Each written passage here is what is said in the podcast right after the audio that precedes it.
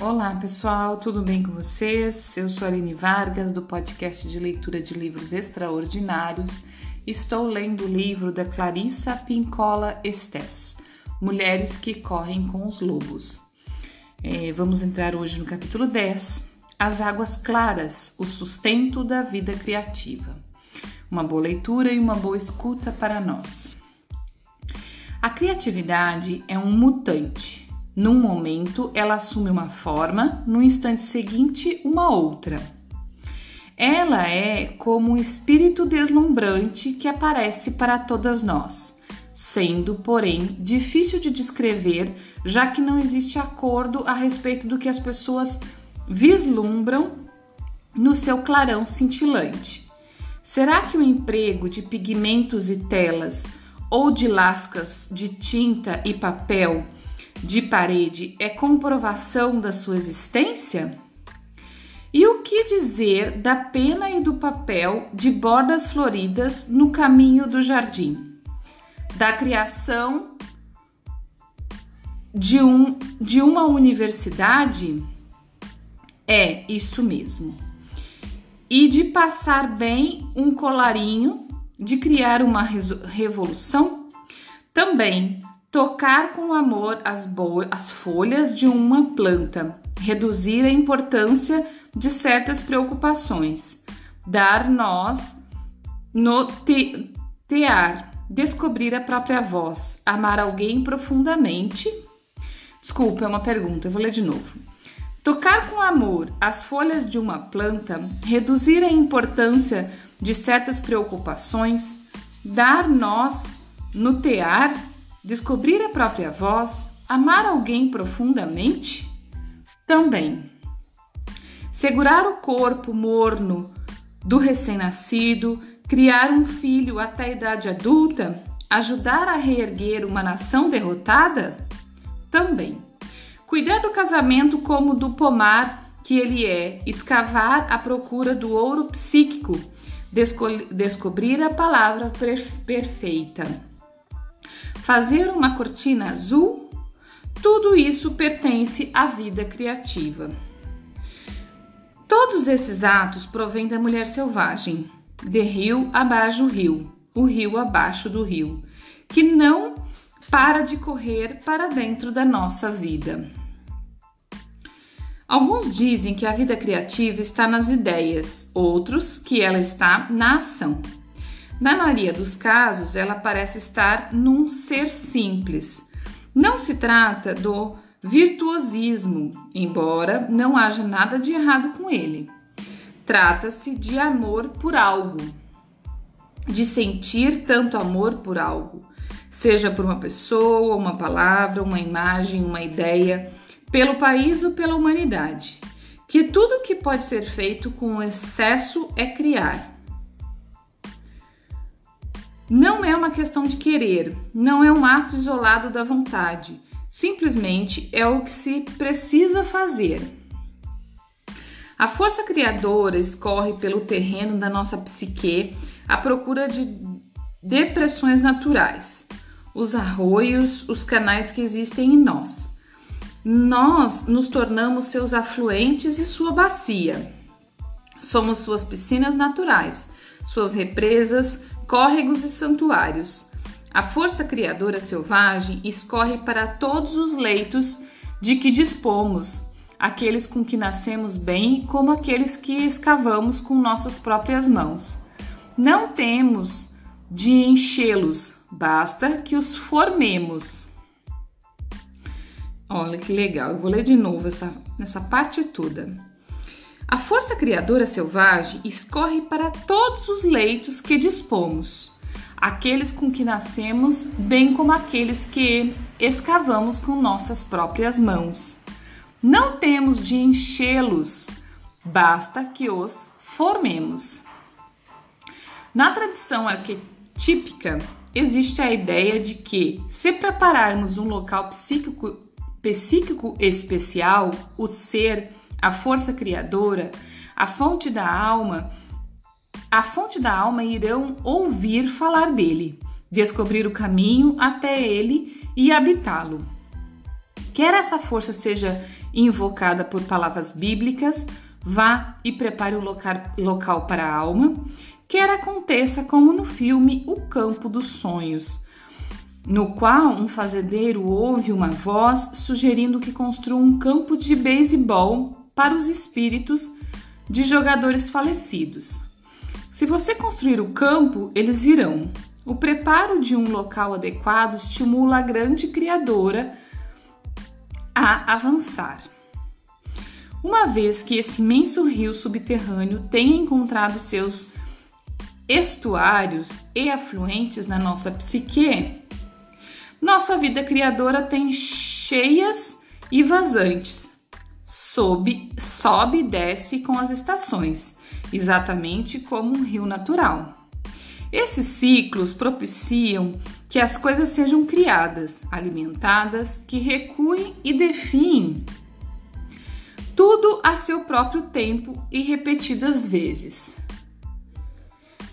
Criar algo num certo ponto do rio alimenta quem vem até ele. Nutre animais que estão bem a jusante e ainda outros que estão nas profundezas. A criatividade não é um movimento solitário. Nisso reside seu poder. O que quer que seja tocado por ela e quem quer que a ouça, que a veja, que a sinta, que a conheça serão alimentados.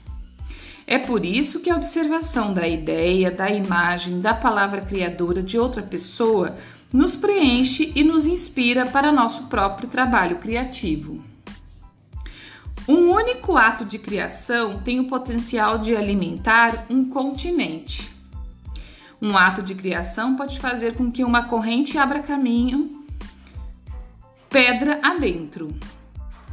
Por esse motivo, a capacidade criadora da mulher é seu trunfo mais valioso, pois ela é generosa com o mundo externo e nutre a mulher internamente em todos os níveis psíquico, espiritual, mental, emocional e econômico.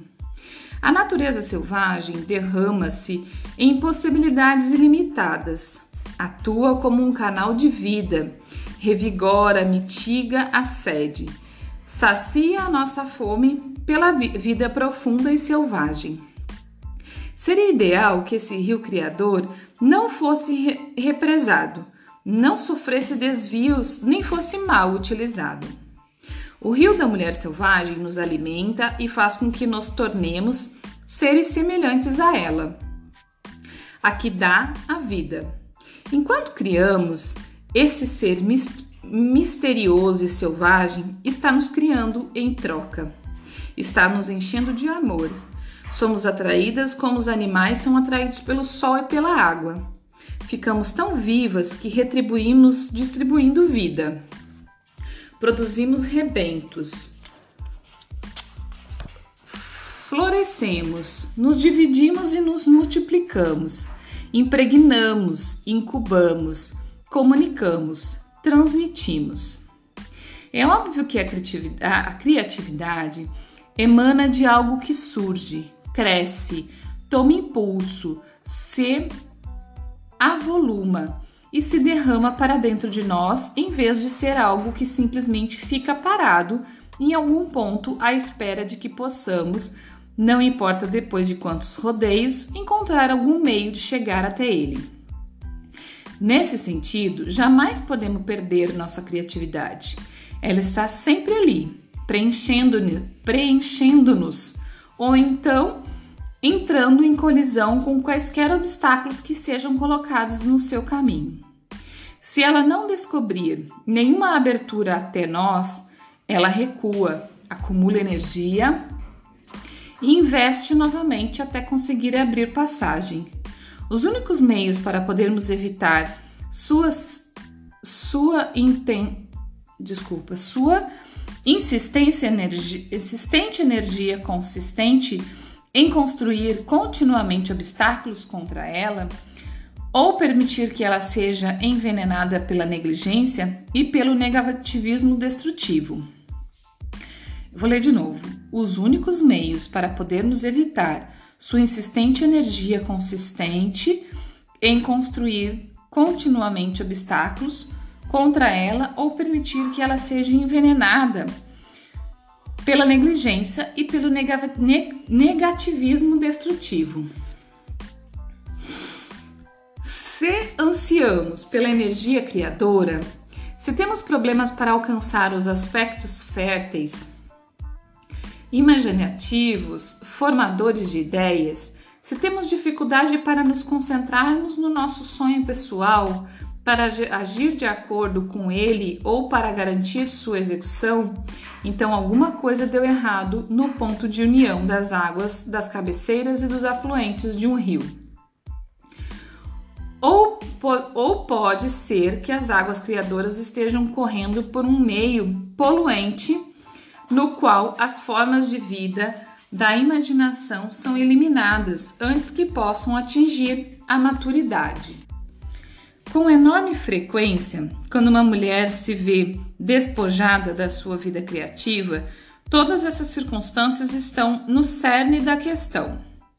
Já que a mulher selvagem é rio abaixo rio, o rio por baixo do rio, quando ela corre dentro de nós, nós corremos. Se a abertura dela até nós for bloqueada, nós ficamos bloqueadas. Se sua corrente estiver envenenada pelos nossos próprios complexos negativos internos ou pelas pessoas que nos cercam, os del delicados processos que forjam nossas ideias também ficam poluídos. Passamos então a ser como o rio que morre. Isso não é coisa ínfima a ser ignorada. A perda do nítido fluxo criador constitui uma crise psicológica e espiritual. Quando o rio está poluído, tudo começa a definhar porque tudo depende de tudo ou mais. Num rio de verdade, os juncos às suas margens ficam marrons por falta de oxigênio. O pólen, o pólen não consegue encontrar nada que tenha vibração suficiente para ser fecundado. As tanchagens caem, não deixam em suas raízes nenhum berço para os nenúfares. Nos salgueiros não crescem amentilhos. As salamandras não encontram parceiros e as e as efeméridas não procriam. Com isso, os peixes não saltam, as aves, as aves não mergulham e os lobos e outros animais que vêm se renovar no rio seguem adiante ou morrem por beber água envenenada ou por, ou por comer presas que se alimentaram das plantas que morrem à beira d'água. Quando a criatividade fica estagnada de uma forma ou de outra, o resultado é sempre o mesmo uma fome desesperada pelo novo, um enfraquecimento da fecundidade, uma falta de espaço para as formas menores de vida se localizarem nos intertícios, interstícios das formas maiores de vida. Uma impossibilidade de que uma ideia fertilize outra, nenhuma ninhada, nenhuma vida nova. Nessas circunstâncias, sentimos-nos doentes e queremos seguir adiante. Vagueamos sem destino, fingindo poder sobreviver sem a exuberância da vida criativa. Mas não podemos nem, de, nem devemos. Para trazer de volta a vida criativa, as águas têm de ficar claras e límpidas de novo. Precisamos entrar na lama, purificá-la dos elementos contaminadores reabrir passagens, proteger a corrente de danos futuros. Entre os povos de língua espanhola existe uma antiga história intitulada La, Lorona, a Chorona. Dizem que ela teve origem no início do século XVI, quando os conquistadores espanhóis atacaram os povos astecas Nautli, doméstico, mas ela é muito anterior a esse período. Ela é a história do rio da vida que se tornou um rio da morte.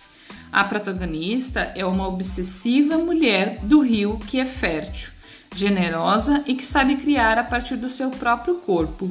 Ela é pobre, surpreendentemente linda, mas rica de alma e de espírito.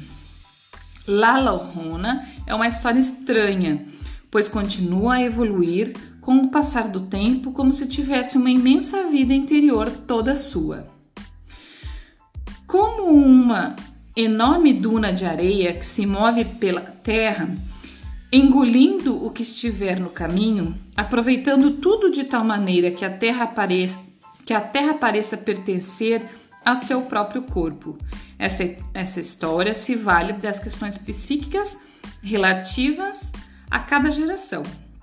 Às vezes a história de La Llorona é contada como se fosse um relato sobre Sema, Semalina, Semalinali ou Malinache, a mulher nativa de quem se diz ter sido tradutora e amante do conquistador espanhol Hernani Cortés. Pessoal, paramos por aqui, chegou nosso tempo. Vamos continuar essa parte no próximo episódio. Ainda temos mais uma partezinha para então a gente ler a história La Llorona tá? Que é a chorona, essa que ela tá falando aqui. Ok? Até o próximo episódio. Bom dia, boa tarde, boa noite.